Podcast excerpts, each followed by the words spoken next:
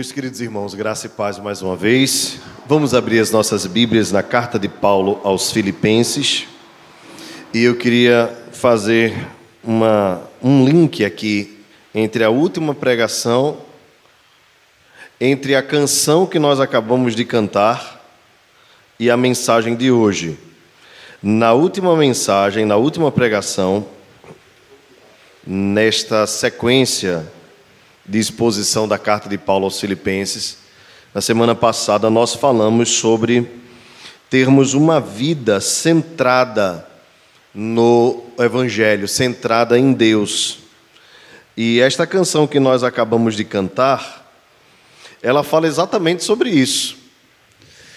Outra razão eu não tenho para cantar, a melodia vem dele. Em algumas versões diz a melodia é ele. E eu penso que a vida cristã, ela é para nós um desafio, nós que adquirimos maturidade em Cristo Jesus, um desafio não daquilo que pode ou não pode, do que é proibido ou do que não é proibido, mas daquilo que edifica e aquilo que não edifica. Aquilo que ajuda na nossa maturidade e aquilo que simplesmente é fútil, é vão, daquilo que não importa na verdade. E eu digo isso porque na semana passada nós falamos, expondo os versos de 9 a 11, que Paulo orou pelos irmãos de Filipos, rogando que o amor deles aumentasse mais e mais, o amor por Deus e uns pelos outros, já que Paulo não identifica qual seria a finalidade deste amor. Entendemos então que é o amor geral, o amor a Deus e o amor ao próximo. E Paulo disse para que o amor aumente mais e mais em pleno conhecimento e toda percepção. Ou seja, que isso mude a cosmovisão de vocês, a forma de vocês enxergarem o mundo, para que vocês possam aprovar as coisas excelentes. Então, o que Paulo está dizendo não é que a igreja de Filipos era uma igreja desgarrada, não era que os irmãos de Filipos estavam assim, fazendo aquelas escolhas absurdas, sabe? Não. O que Paulo estava dizendo é: eu oro para que nesse processo de santificação, vocês comecem a escolher as melhores coisas. No início da vida cristã, entenda bem, é muito comum um novo crente ficar pensando assim o que pode e o que não pode. Então, em algumas igrejas, o pessoal recomenda: olhe, tudo que for do seu passado você joga fora. E aí o pessoal rasga, rasgava antigamente, né? Rasgava disco, jogava livro fora, tal, e fazia aquela mudança assim exterior radical. Aí depois de um tempo começa a perceber que nem sempre tinha necessidade de fazer tudo aquilo, mas que naturalmente a gente vai necessitando comer coisas mais sólidas, mais saudáveis. Eu, eu, não sei se tem alguma questão biológica, pode ser até que tenha, mas geralmente quando a gente é criança, a gente não é muito fã de comer verdura, né? Alguns dizem assim, talvez é porque os pais não façam da melhor forma, tal, enfim. Mas são tantos casos, fica aqui a curiosidade para os nutricionistas da nossa igreja, né? É, eu, por exemplo, quando tinha alguma comida que tinha tomate, às vezes manhã fazia macarrão e botava tomate em cima. Aquilo ali acabava comigo. E teve uma época, meu irmão lembra bem, que eu não comia galinha, dizia que era carne matada. Né? Porque tinha o formato da bichinha ainda, né? Aí eu ficava com, com pena de comer. Né? E ele adorava esse negócio porque eu não comia que sobrava para ele, né? É, já o bife de carne não, né? Eu não achava que era boi não, porque não tinha o formatinho do boi, né? Então, quando a gente é criança, a gente tem um, algumas manias, né? Algumas coisas assim que são interessantes. Depois de um tempo, a gente vai começando a naturalmente, eu digo a maioria, né, a começar a comer melhor. E aí a gente gosta mais de comer verdura, gosta mais de comer fruta, sente até vontade, necessidade. E eu diria mais, eu estou chegando aos 40, né? Estou pertinho dos 40. Então, nessa nova fase da minha vida, vai entrando os entra aí agora, né? É, certamente o meu, o meu envelhecimento é maior do que a minha idade. Eu já não tenho mais tanta vontade de comer besteira. Não troco mais, por exemplo, um prato de, de almoço por um hambúrguer, o que antigamente poderia fazer com a maior tranquilidade. Bem, deixando essas questões aí de lado apenas para exemplificar, eu diria que a vida cristã é um processo de maturidade no qual nós vamos aos poucos percebendo o que mais importa e aprovando aquilo que é mais importante. O problema é que existem pessoas que vão envelhecendo e se alimentando mal ao invés de adquirirem maturidade para se alimentarem melhor. Bem, da mesma forma na vida espiritual, às vezes também a gente sofre de um certo nanismo. Ou, falando de outro processo aí nutricional, um, algum tipo de desidratação. De falta de nutrientes, vamos colocar assim. Então, nem sempre alguém que é forte está bem nutrido, ele pode estar com falta de um monte de coisa na alimentação. Então, da mesma forma na vida cristã, nós também precisamos ter cuidado com as aparências e nos preocuparmos mais com o nosso conteúdo. E aí nós começamos a aprovar as coisas mais excelentes da vida. Nesse sentido, Paulo ora pelos irmãos de Filipos, rogando a Deus que Deus desse a eles amor, porque quando nós temos amor, nós amamos algo, nós somos impulsionados naturalmente para aquela coisa, que a percepção deles, porque não era só uma questão sentimental, mas era uma questão também espiritual, de sabedoria espiritual, aumentasse, para que no final eles fizessem as melhores escolhas. Então, a oração de Paulo, no texto anterior da semana passada, para mim, como aplicação, eh, me faz com que eu faça no dia a dia, no dia a dia, nas escolhas do dia a dia. Eu não estou falando de escolhas específicas, aquelas decisões mais importantes da vida, estas também. Mas as escolhas do dia a dia serem escolhas melhores. Que músicas eu vou escutar? Não é que eu não posso escutar, é que às vezes é melhor escutar o que edifica,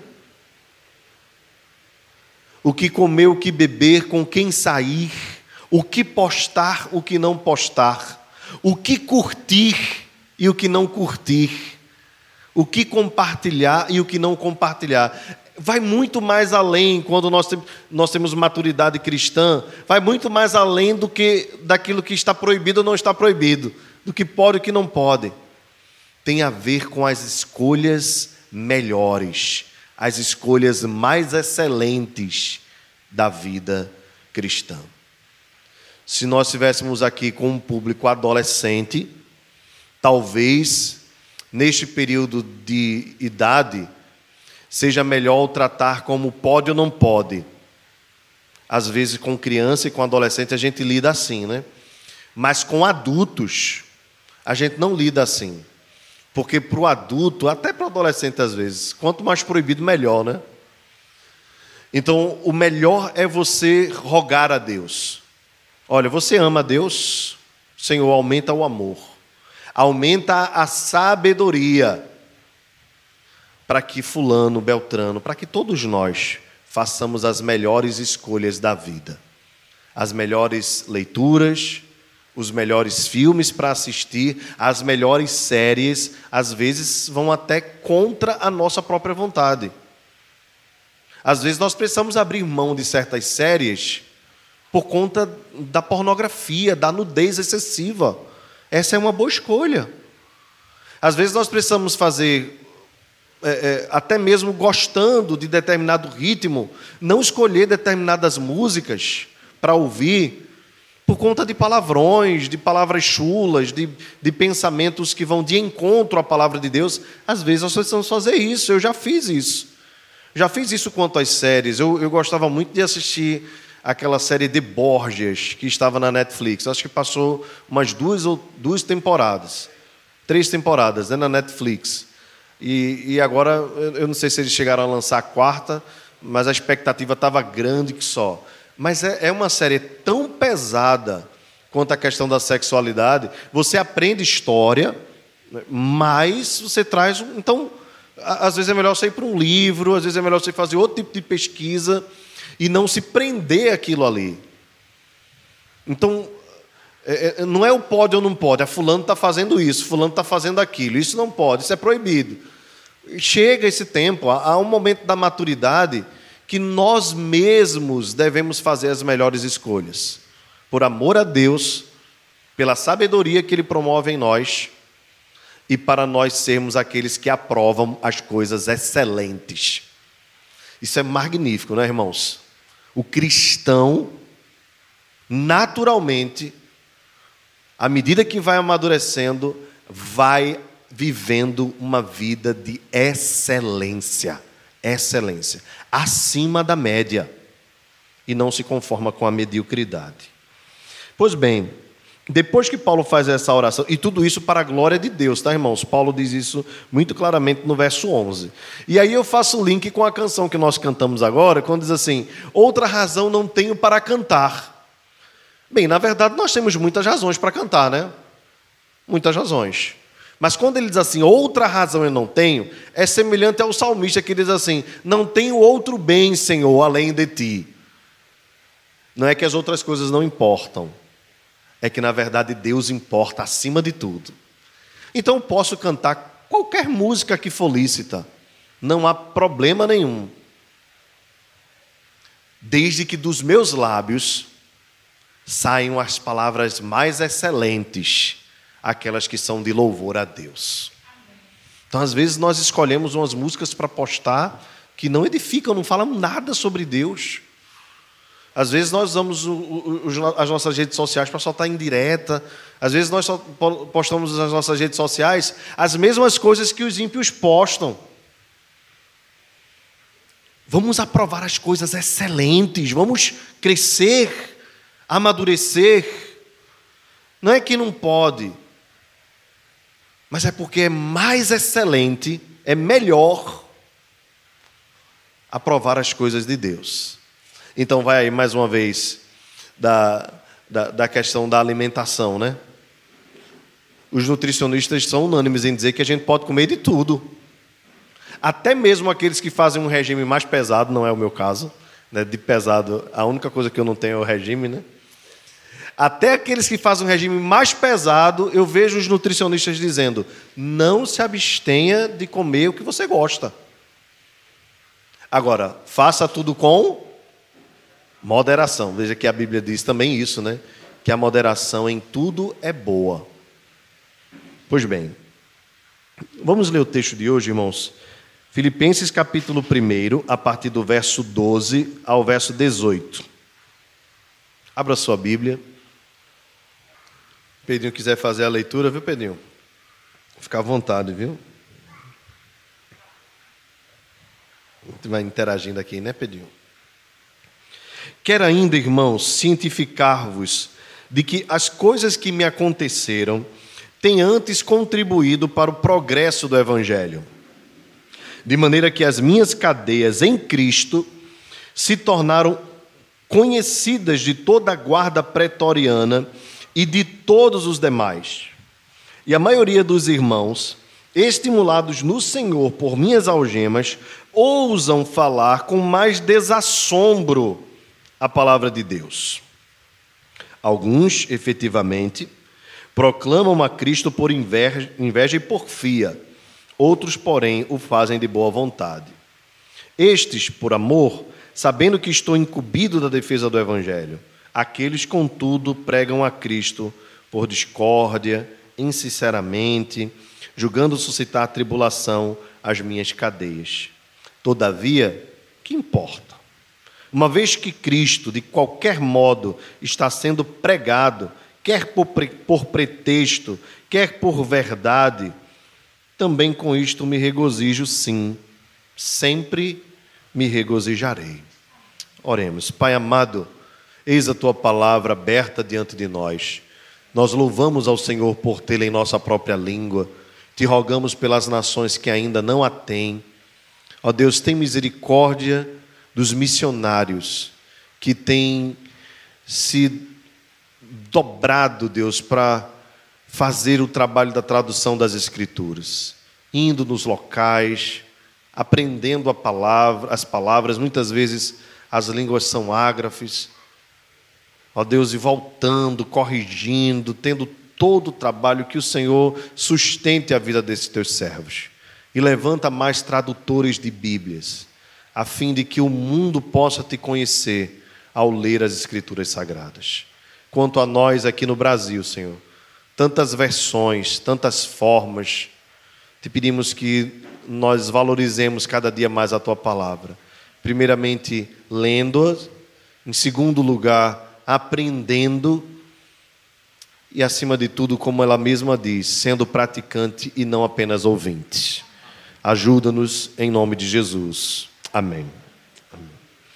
Meus irmãos, se naquela mensagem da semana passada o foco da oração de Paulo era uma vida teocêntrica, de maneira que Deus fosse elevado em todas as decisões a partir do amor, da sabedoria e na prática do dia a dia para a glória de Deus. Nesse segundo texto, nesse segundo momento, o apóstolo Paulo busca que os cristãos de Filipos tenham uma vida centrada no evangelho centrada no Evangelho. Eu queria que você guardasse é, essa temática, uma vida centrada no Evangelho. É, qual a importância disso? Vejam, irmãos, é, os cristãos eles podem se envolver com muitas coisas na vida e muitas delas são importantes. Nós podemos ter irmãos aqui que sejam é, envolvidos com a defesa da vida contra o aborto. E essa é uma, uma ênfase maravilhosa que as Escrituras dão. A vida tem um valor inefável. Outros irmãos podem se envolver com causas sociais de ajuda aos pobres. Esta é uma causa nobre também, e a igreja, nós como cristãos, precisamos nos envolver com ela. Cuidar das pessoas mais carentes, daquelas que mais necessitam. Na história da igreja, nós vemos muitos irmãos envolvidos com estas causas também. Se você observar, por exemplo, a história ah, da, da igreja, ela caminha junto com a história da cultura ocidental. Então, tudo que nós temos hoje como cultura ocidental, os valores, os princípios, é, ainda que por conta da queda deturpados, eles têm a ver com o cristianismo. Então a igreja sempre foi uma forte influência em muitos aspectos. Eu vou citar alguns aqui, mas estou sendo bem assim sucinto porque há muita coisa quanto a isso. Mas a igreja se envolveu é, com a astronomia, a igreja se envolveu com a educação, é, a educação judaica, a educação cristã, é, a igreja se envolveu com a economia. se você observar, a maioria dos países da Europa, né, sob influência principalmente da reforma protestante, né, tiveram um boom econômico enorme. A própria educação protestante reformada, é, o sistema judicial americano, por exemplo, sob forte influência dos puritanos ingleses, é, e a Nova Inglaterra toda formada à luz né, de uma constituição com princípios cristãos, é, da qual né, nós também é, é herdamos um pouco desta, desta bênção aí, né, esta herança é, cristã americana, né, ou da Nova América. Né? Enfim, então a igreja sempre caminhou por muitos caminhos e, e, e atingiu vários aspectos. cristãos foram influentes em muitas coisas. É, se nós pudermos, por exemplo, pensar sobre a abolição da escravatura, geralmente a gente pensa no Brasil, né? Mas o movimento abolicionista no Brasil ele foi resultado do movimento abolicionista inglês. é, e isso teve a influência de um pastor que foi exatamente um, um mercador de escravos. Eu estou me referindo a John Newton, né, que é o, o autor, possivelmente, da letra Amazing Grace, né, ou Maravilhosa Graça, é, possivelmente fruto, a melodia, né, fruto dos clamores dos escravos na parte mais baixa dos navios negreiros. Bem, aquele homem foi um forte influenciador de um político cristão que foi o abolicionista inglês. Bem, isso acabou chegando aqui no Brasil e no mundo todo, e em muitos lugares a abolição é, da escravatura aconteceu por influência do cristianismo. Bem, são muitas causas pelas quais nós podemos nos envolver e não há limites para elas, e todas elas são diante de Deus, de acordo com a palavra, são lícitas e são boas. Nós podemos, como cristãos, é, lutarmos contra o racismo.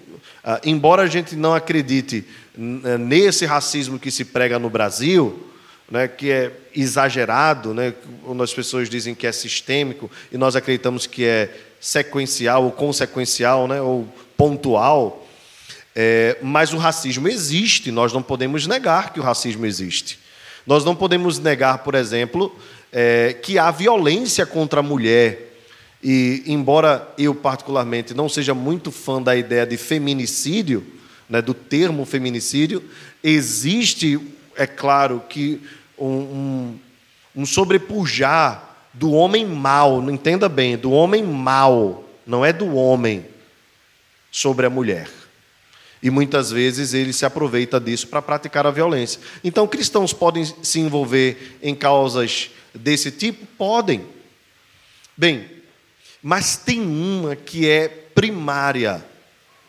Tem uma que está acima de todas as causas. E que eu diria que todos aqueles que se envolveram com outras causas e foram bem-sucedidos foi porque tinham esta causa como principal, e esta causa é o Evangelho de Cristo Jesus. A causa do Evangelho, a mensagem do Evangelho, deve nos levar a vida ao limite. E esta mensagem faz parte das nossas vidas e deve ser também a mensagem que nós levamos. Eu vou uh, provar isso para os irmãos a partir deste texto do apóstolo Paulo. Bem, como os irmãos bem sabem, Paulo está preso, possivelmente em Roma e aqui ele está escrevendo para uma igreja parceira. A igreja de Filipos era uma igreja que caminhava com o apóstolo Paulo, que enviou ofertas para o apóstolo Paulo, mas que tinha uma parceria além dos recursos, era uma parceria de amor. É, Epafrodito caminhou com Paulo durante um tempo, é, era o pastor da igreja, e Paulo tinha um cuidado especial com ele. E Timóteo também está aqui inserido nesse contexto, era também quem apoiava o apóstolo Paulo. Bem, na prisão em Roma, sozinho, num local insalubre, Paulo é, teve a oportunidade de viver muitas coisas e ele vai testificar para os irmãos da igreja o que estava acontecendo com ele. Então, Paulo diz assim: Quero ainda, irmãos, cientificar-vos, ou seja, deixar-vos cientes, de que as coisas que me aconteceram, aqui ele está se referindo à sua prisão, tem antes contribuído para o progresso do Evangelho. Vejam, irmãos, Paulo podia estar se lamentando, Paulo podia estar pensando na constituição de um advogado, Paulo poderia estar pensando ah, em alguma estratégia para sair da prisão, era uma prisão injusta. Nós não temos dúvida disso. Paulo não foi nenhum malfeitor, pelo contrário por onde ia, pregava o evangelho da paz, o evangelho do bem, o evangelho que promovia vida, salvação, alegria. Ah, Paulo não tinha nem mesmo o objetivo, embora ele fosse acusado algumas vezes, nós vamos falar sobre isso, de bater de frente com Roma. Paulo não queria bater de frente com Roma. A preocupação de Paulo não era enfrentar César. O que Paulo queria pregar e anunciar é que Jesus Cristo é o Senhor. O problema estava no regime romano influenciado pelos judeus, entenda bem, essa é uma questão interessante, né? Porque, embora Roma pareça ser a principal opositora da igreja, na verdade, na verdade, era o sinédrio judaico quem colocava lenha na fogueira. Porque Roma permitia a prática religiosa na sua época. Então havia uma certa liberdade, até porque os romanos eram idólatras. Então, quanto mais deuses para eles, melhor. A questão é que o cristianismo pregava que Jesus Cristo é o único Senhor. Isso causava um impacto com Roma. Mas era uma forte influência dos judeus que queriam ver os cristãos presos, encerrados e mortos. Assim como Paulo também outrora viveu esta mesma prática. Recebia carta de autorização do Sinédrio para encerrar cristãos no cárcere, eles não poderiam matar, né, porque só quem podia fazer isso era Roma, mas influenciava os romanos a fazerem isso. Tanto que os irmãos vão ver aqui em Filipos que a mesma coisa acontece com Paulo em Atos 16. Depois daquela jovem ter sido liberta do espírito que lhe possuía e rendia lucro para os seus donos, né? ela era escrava, ah, eles são influenciados, os romanos, né? as autoridades, para prenderem Paulo. Então era Roma quem prendia. E Filipos era um local de cárcere. Então, tudo estava, humanamente falando, dando errado para Paulo. Se nós formos bem humanos assim na perspectiva, porque veja, Paulo não queria vir para Filipos, não queria ir para Macedônia.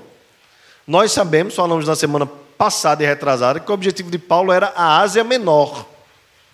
E aí o Espírito Santo o impede, diz assim para ele: vai para a região da Macedônia, através de um, um varão macedônico, uma visão, que diz: passa a Macedônia e ajuda-nos. Então, quando a gente pensa que Deus chamou, e foi Deus que orientou, então o que, qual é a nossa expectativa? Então, quando Deus abre a porta, né, a gente diz isso, né? Quando Deus abre a porta, tudo dá certo. Eu sinto até uma paz. Não é não? A gente não tem essa ideia, né? Só que agora Paulo está preso. E o que é que ele deveria fazer então?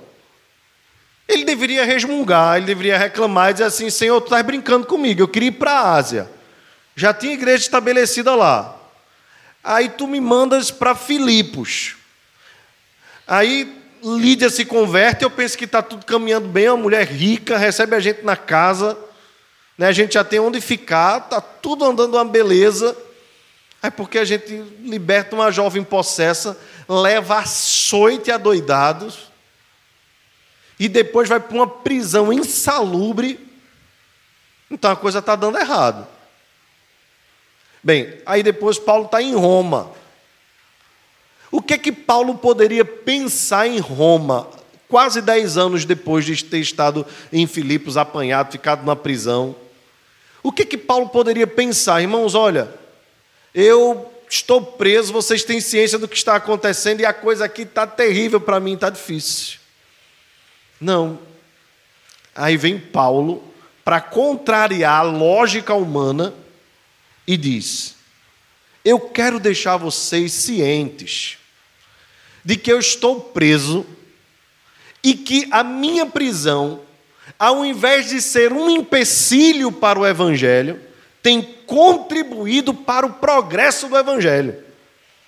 Então, na vida cristã, entenda bem, nem sempre derrota é derrota. Nem sempre tribulação é derrota. Nem sempre impedimentos, limitações é derrota. Às vezes é nestes ambientes, nestes momentos, nestas circunstâncias, que nós aprendemos as maiores lições e que nós somos mais aprofundados na nossa intimidade com Deus. Então, às vezes, a nossa zona de conforto parece ser para nós o lugar onde nós mais crescemos, mas nem sempre é assim. Era na prisão que Paulo diz: o evangelho está progredindo. O que é que os irmãos poderiam pensar, os irmãos de Filipos? Poxa, a gente investiu em Paulo, a gente orou por Paulo, a gente mandou dinheiro para Paulo. Paulo se arriscou, agora está preso. O evangelho parou. Paulo diz: não, fiquem cientes de que o fato de eu estar preso, ao contrário, porque a ideia de antes aqui, né? É a ideia de ao contrário, ou ao invés, né? Ou em vez. Em vez de fazer o evangelho regredir, está fazendo o evangelho progredir. Irmãos, isso é tremendo, porque isso nos faz perceber que nenhuma circunstância da nossa vida, quando nós temos uma vida centrada no Evangelho, quando o nosso propósito é fazer Deus conhecido e glorificado, nenhuma circunstância da nossa vida deve ser desperdiçada. Nenhuma desemprego, falta de saúde, internação em hospital, um câncer, dificuldades com a família, nenhuma delas, entenda bem, irmãos, deve ser desperdiçada. Demissão inesperada, um negócio quando não dá certo, deslealdade de um amigo.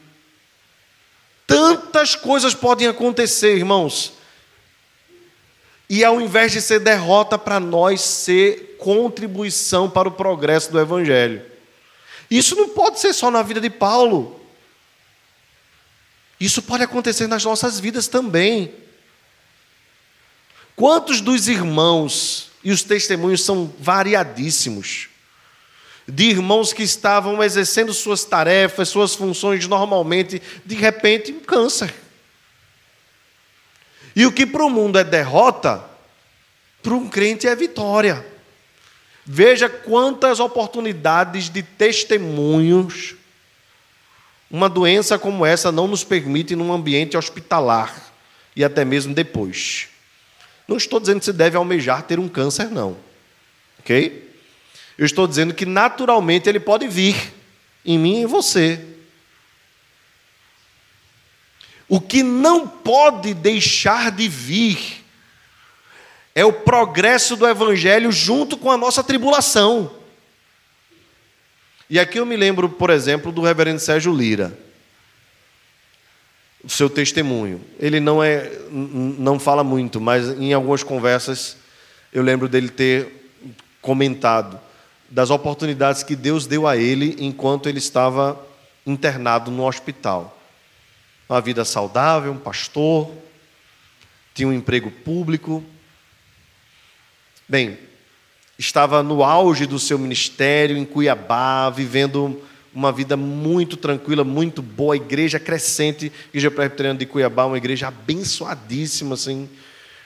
E de repente um acidente de carro o paralisa. E aí você olha para a vida daquele homem, eu lembro de conversando com o reverendo Daniel, dizendo que as lembranças que tem de quando é pequeno era de estar no hospital com o seu pai, né? ele lembra de um ferro que traspassava a sua cabeça, né? não sei se era algum tipo de sonda, a imagem que vem da mente da criança. Né? E aí esse homem se torna um doutor, vai fazer pré-eleção em Tóquio, no Japão. Você já imaginou um negócio desse? Numa cadeira de rodas. Deus fez daquele homem que para o mundo poderia estar perdido, acabado, sua vida acabada, fez daquele homem um doutor em missiologia, um pregador do evangelho, escritor de livros, palestrante internacional, numa cadeira de rodas porque o corpo dele ainda está preso à cadeira, mas o evangelho está livre. Louvado seja Deus. E a cadeira é temporária, né? Haverá o dia em que o Senhor o chamar, vai o ressuscitar e ele ficará de pé diante do Senhor. Então, às vezes, a gente pensa que a nossa, a, a, a nossa bronca, a nossa tribulação, a nossa adversidade é o fim. Bem, Se você não tem uma vida centrada no Evangelho, aí de fato você está vivendo exatamente como os descrentes. Aí é natural que você pense nisso como derrota. Mas se você tem a vida centrada no Evangelho, todas as oportunidades, todas, são propícias para o progresso do Evangelho em nome de Jesus. Eu posso falar por experiência pessoal. A, gente teve, tinha uma expectativa, né, como todo pai, muito grande em Gigi, né, quando ela nasceu e tu, tudo aquilo. E quando nós fomos descobrindo o autismo e percebendo a deficiência, e que seria uma condição que aprenderia né, por toda a vida, o Senhor me fez lembrar exatamente isso, de que quando eu peguei ela pela primeira vez dos meus braços, eu disse: Senhor, ela é consagrada a Ti, ela é das nações, e eu não sei o que Deus vai fazer através da vida de Giovana, mas eu creio que o autismo dela contribuirá para o progresso do Evangelho, é a única coisa que eu peço a Deus, porque eu sei que o autismo é temporário. Haverá um dia em que Deus a ressuscitará dentre os mortos. E ela se levantará não mais como uma pessoa em condição de autismo, mas como uma pessoa ressuscitada em Cristo Jesus, perfeita em todas as suas condições.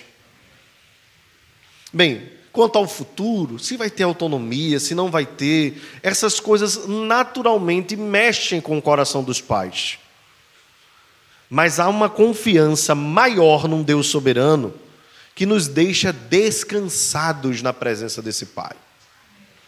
Então tenho certeza que esse era o mesmo sentimento que tinha o apóstolo Paulo. O evangelho não era de Paulo, o evangelho era de Cristo. Paulo estava indo para pregar, ficar preso. É a derrota que se transforma em vitória, porque veja o que acontece no texto, verso 13.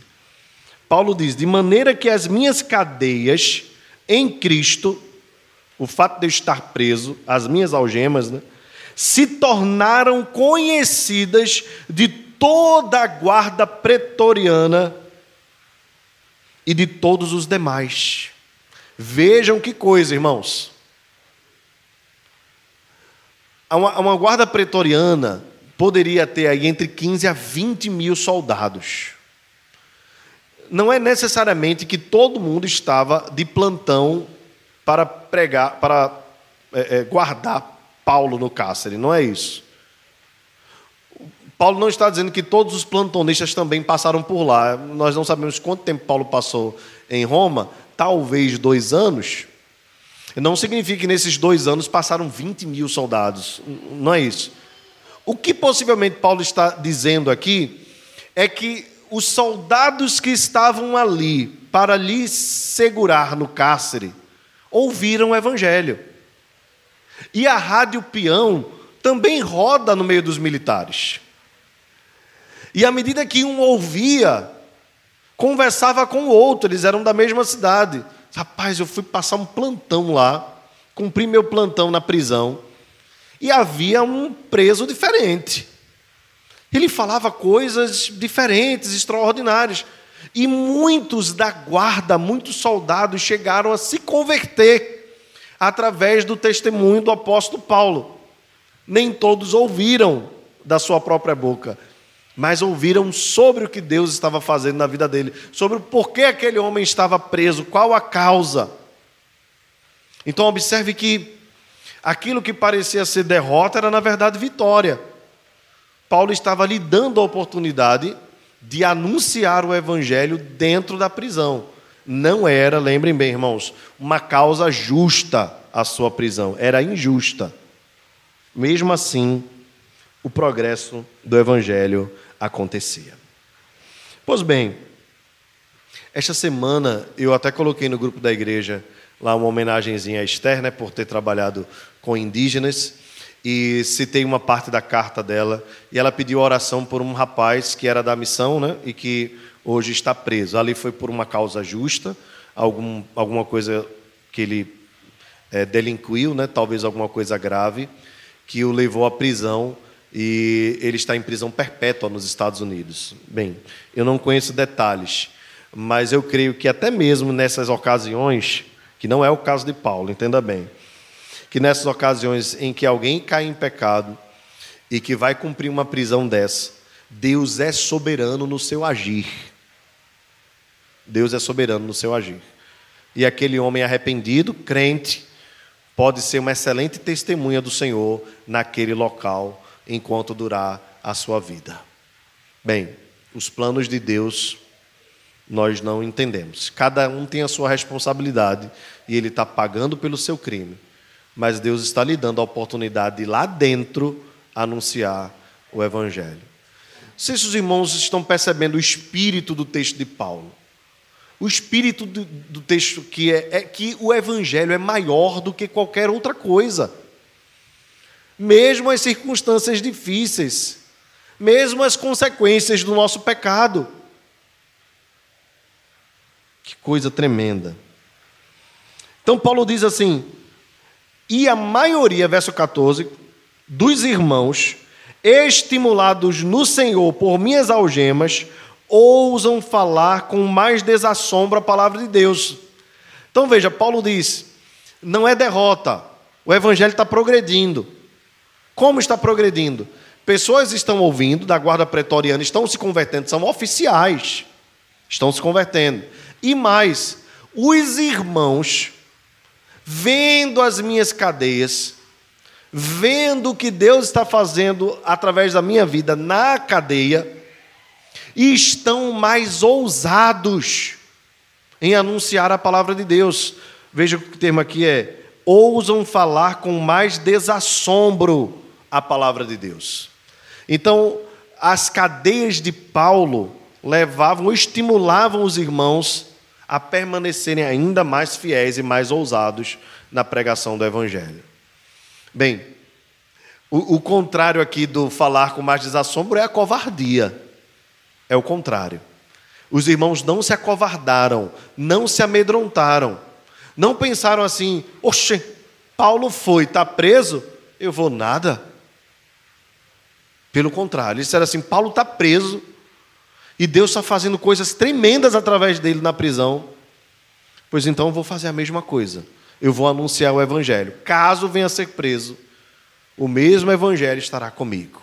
Era isso que acontecia com os irmãos. Bem, nós ouvimos os relatos dos irmãos perseguidos. Esta semana nós tivemos duas lives né, de missões transculturais. Uma com o pastor Fábio Ribas, falamos sobre os indígenas. Ontem com o pessoal do Oasis é, com o pastor Flávio Ulisses, falando sobre os muçulmanos, muitas experiências tremendas. Também o missionário Felipe colocou aí no grupo da igreja um, um cristão do Egito que foi assassinado né, com um vídeo filmado pelos seus algozes. Bem, se você não estiver dormindo espiritualmente, se você não estiver dormindo espiritualmente, é hora de nós acordarmos para percebermos que tem gente arriscando a vida pela causa do Evangelho. E que às vezes nós não queremos nem arriscar as nossas amizades. Às vezes a gente não quer falar a verdade de Jesus para alguém com medo de ser mal visto pelo amigo do lado. Que talvez seja uma pessoa que esteja até sedenta do Evangelho. Veja que contradição, né?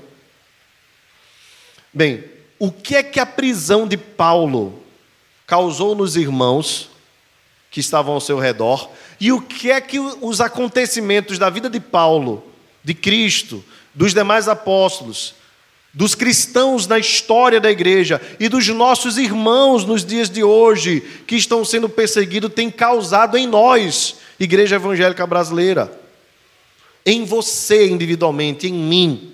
O que é que isso causa?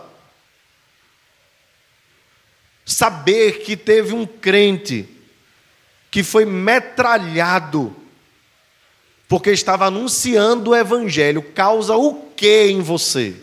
O que é que isso promove no seu coração? O desejo de Paulo era que isso causasse mais ousadia, mais intrepidez por parte da igreja que é o contrário do que o mundo pensaria. O mundo poderia pensar assim: olha, se acontece tal coisa com Fulano, Fulano está se quebrando aí, então é melhor a gente não seguir por esse caminho. Mas a contracultura cristã diz o seguinte: Bem-aventurados sois quando por minha causa vos injuriarem, vos perseguirem, mentindo disserem todo mal contra vós. Alegrai-vos e regozijai-vos, porque assim fizeram os profetas que vieram antes de vós. Nesta mesma carta, Paulo vai dizer: Não tenho a minha vida preciosa para mim mesmo. O viver para mim é Cristo e o morrer é lucro. Será que essa também é a nossa realidade? ou nós abrimos mão dos valores, dos princípios e da verdade do Evangelho para não causar desconforto na nossa casa, nos nossos amigos, no nosso ambiente de trabalho. Meu desejo é que a vida do apóstolo Paulo, assim como a desses cristãos, promova em nós mais desassombro para o anúncio da palavra de Deus que nós aproveitemos todas as oportunidades. Agora, Paulo diz: alguns efetivamente, aqui é um outro problema que surge, proclamam a Cristo por inveja e porfia, ciúmes, inveja, discórdia. Outros, porém, o fazem de boa vontade. Dois grupos, tá? Alguns que pregavam de boa vontade e alguns que pregavam por porfia, por inveja. Estes por amor, sabendo que estou incumbido da defesa do Evangelho. Os que pregavam de boa vontade faziam por amor. Aqueles, os que fazem por inveja, contudo, pregam a Cristo por discórdia, insinceramente, julgando suscitar tribulação às minhas cadeias. O que é que Paulo está se referindo aqui, irmãos? Mais na frente nós vamos trabalhar mais sobre esse ponto. Mas já anunciando aqui no texto, Paulo está falando de irmãos que estavam infiltrados na igreja de Filipos e que estavam dizendo para os filipenses o seguinte: está vendo? Paulo está preso. Paulo está preso. Podia não estar. Se ele não fosse para Jerusalém testemunhar lá, se ele não tivesse se exposto tanto, ele não estaria preso. Está vendo? Paulo está preso, nós estamos livres, podendo falar de Jesus em todos os lugares. Então, o que estava acontecendo aqui é que esses irmãos eram irmãos e eram pregadores do Evangelho, do verdadeiro Evangelho, não era o falso Evangelho. Só que eles queriam rebaixar o ministério de Paulo. E o que é que isso causa naturalmente? Naturalmente, veja, nós não estamos falando de falsos profetas, nós não estamos falando de pessoas é, em si imorais, tal. Se fosse esses, Paulo, Paulo exporia e deixaria muito claro: nem recebam essas pessoas em casa. Cuidem de tal e de fulano. Paulo até cita nomes muitas vezes. Esses eram irmãos, eram pregadores do evangelho. Só que eles rebaixavam o ministério de Paulo, dizendo que Paulo tinha errado pelo fato de Paulo estar preso. E aí pregavam o evangelho, mas com um sentimento de meio querer atacar o apóstolo Paulo. Isso acontece muito entre pastores, entre denominações. Não é o caso aqui de Filipos, tá? Não haviam denominações. Possivelmente havia só uma igreja em Filipos. Mas em Roma a igreja já tinha crescido muito. E possivelmente muitos novos líderes surgiram, que eram pregadores também como Paulo, não no mesmo cacife, mas eram pregadores como Paulo. E que estavam tentando minar o ministério do apóstolo, achando que pelas suas decisões ele havia errado. O que é que Paulo faz, irmãos? Paulo não faz uma autodefesa. Eu acho isso tremendo. Paulo não faz aqui agora um, um ringue e coloca os, os de frente com ele. Não, veja a resposta de Paulo. O que me importa se eles pregam por inveja? O que me importa se eles estão pregando, tentando promover discórdia? O que me importa se eles estão pregando por ciúme? Paulo diz: Isso não me importa nada. Uma vez que Cristo, de qualquer modo, veja, dentro do Evangelho verdadeiro, tá? De qualquer modo está sendo pregado, quer por pretexto, quer por verdade, que era o que Paulo gostaria mais, também com isto me regozijo. Sim, sempre me regozijarei. Meus irmãos, este homem era extraordinário. Paulo é um homem extraordinário. Ao invés de Paulo começar a brigar pela sua reputação, ao invés de Paulo começar a brigar pelo seu lugar, eu tenho proeminência. Ele viu o Senhor, irmãos. Ele viu o Senhor. O Senhor falou diretamente a ele: Saulo, Saulo, por que me persegues? Ele teve uma visão. Ele passou três anos na Arábia. Ele, ele não foi é, é, ordenado pelos apóstolos, pelos outros. Ele foi colocado no mesmo nível, no mesmo patamar. E agora surgem alguns que rebaixam o ministério dele. Talvez fosse nos dias de hoje, é dizer assim: se Paulo é bom, mas não tem tantos seguidores no Instagram. Esse Paulo é bom, mas não tem uma equipe profissional de mídia social. Porque é comum as pessoas seguirem aqueles que estão mais em proeminência, né?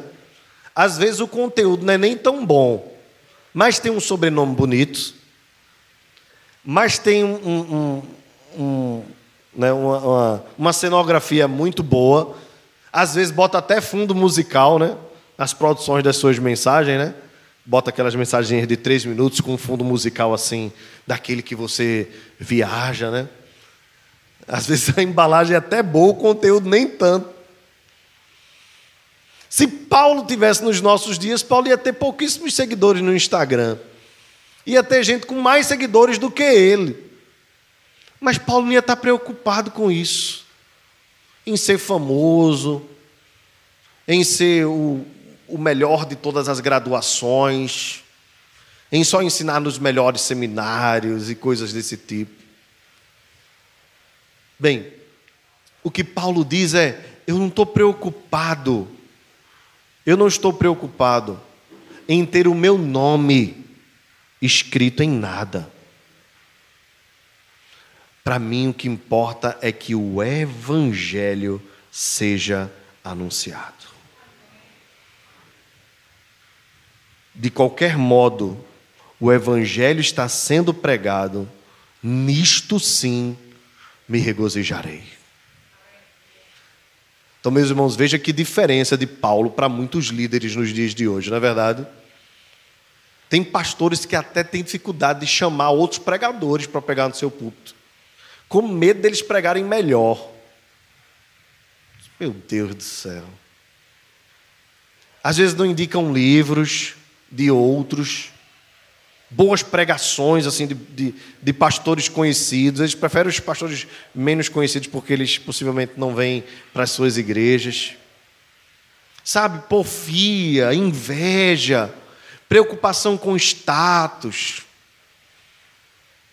A vida de Paulo estava centrada no Evangelho. Se o Evangelho fosse anunciado, poderia ser por ele, poderia ser por qualquer outro. O importante é que Cristo fosse pregado. Isso deve acontecer conosco também, irmãos, nos nossos serviços a Deus. Nem sempre o que toca melhor é o que faz melhor para a glória de Deus. Quem sonda o coração é Deus. Nem sempre o que canta melhor, o que ensina melhor. Às vezes a embalagem não diz nada quanto ao conteúdo. Bem, quem julga isso é Deus. Só Deus. Quanto a cada um de nós individualmente, façamos o melhor para Deus no nosso interior e apresentemos a Ele como oferta. Porque o que mais importa não é você ser o melhor professor da escola dominical, não é você ser o melhor presbítero ou o melhor diácono, não é você ser o melhor professor do departamento infantil ou receber qualquer uma com, é, é condecoração os, as medalhas deste mundo, as homenagens deste mundo, irmãos, não falam nada a respeito de quem nós somos. Paulo não estava preocupado com isso, irmãos, e era exatamente o apóstolo Paulo. O melhor que tinha, na minha humilde opinião.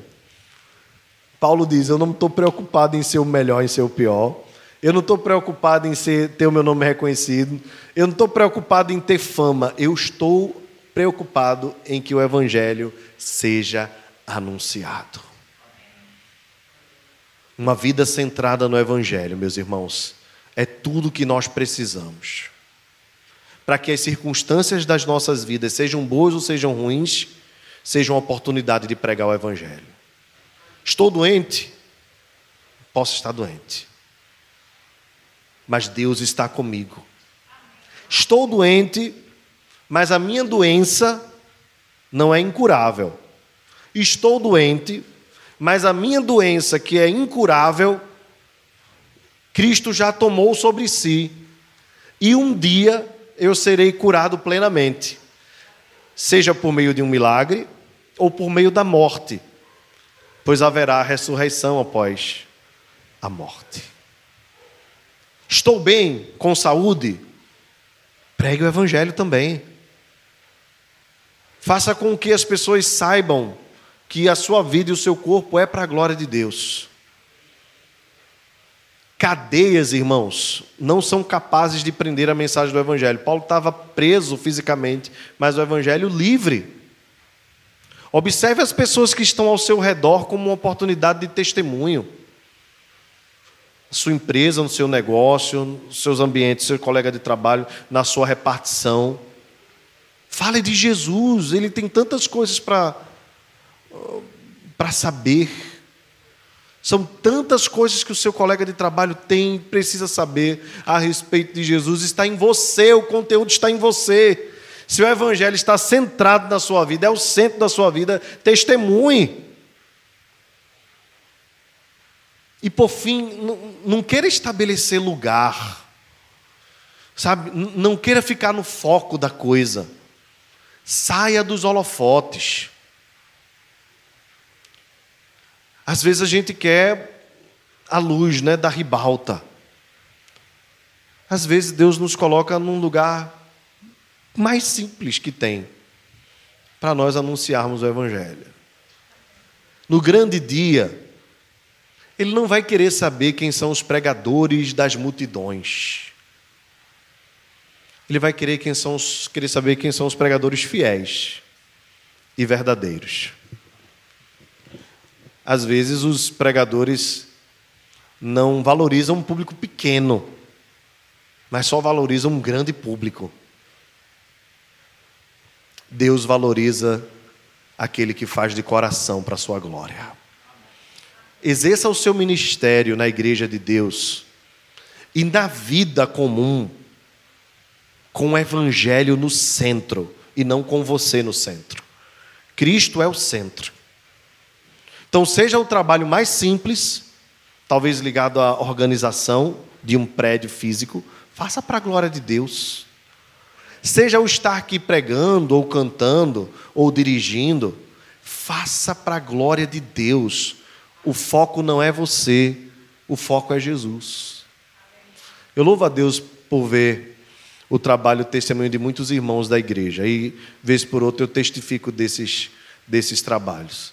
E, e, hoje eu me lembrei do trabalho das irmãs que entregam lanche, que é um trabalho tão simples, né? Colocaram até o nomezinho Manaim. As meninas da cozinha Jane, Araci, Maristela, tanto tempo trabalhando na cozinha da igreja. Ellen, parece ser um trabalho simples, né? Mas as irmãs se preparam, fazem com dedicação. Você não vai ver o nome delas em cada embalagenzinha de biscoito. Mas o Senhor que sonda os corações vê todas as coisas. Porque o foco não é quem faz ou quem trabalha, o foco é Cristo. Que a nossa vida também seja assim, irmãos. No nosso trabalho, que nós não queiramos ser aquele que recebe o louvor, mas que ao recebermos qualquer elogio, nós glorifiquemos ao Pai que está nos céus. Ah, o bolo é gostoso. Mas por que o teu bolo é tão gostoso? Ellen, Janaína, Jane, Niédia.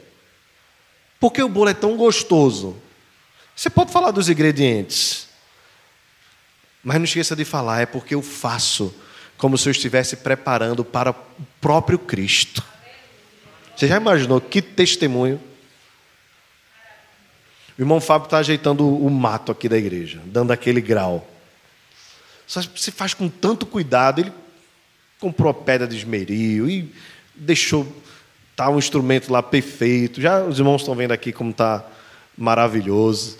Rapaz, por que você fez assim tão baixinho, um negócio tão, tão direitinho? Que Jesus pode passar por aqui, né? Não? Eu imagino como Jesus estivesse passando por aqui, por aqui. Por que o violão tem que estar tão bem afinadinho?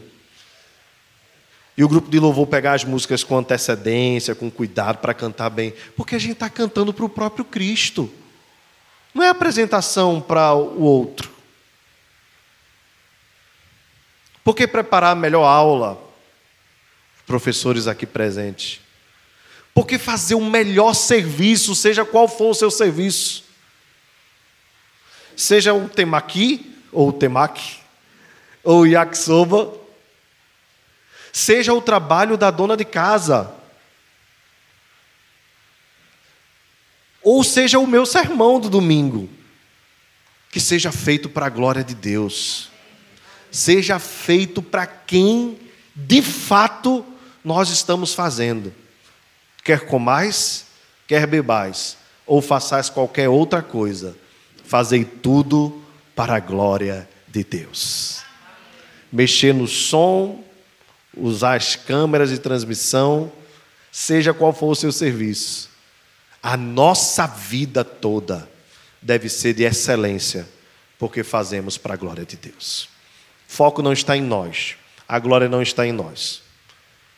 Pode ser que daqui a alguns anos os sucessores desta igreja nem lembrem de nós, mas o nosso serviço foi entregue como uma oferta suave àquele que não perde a memória, pelo contrário, conhece e sonda todas as coisas, principalmente as intenções do coração. Que o Evangelho seja o centro das nossas vidas e que demos a Deus toda a glória sempre.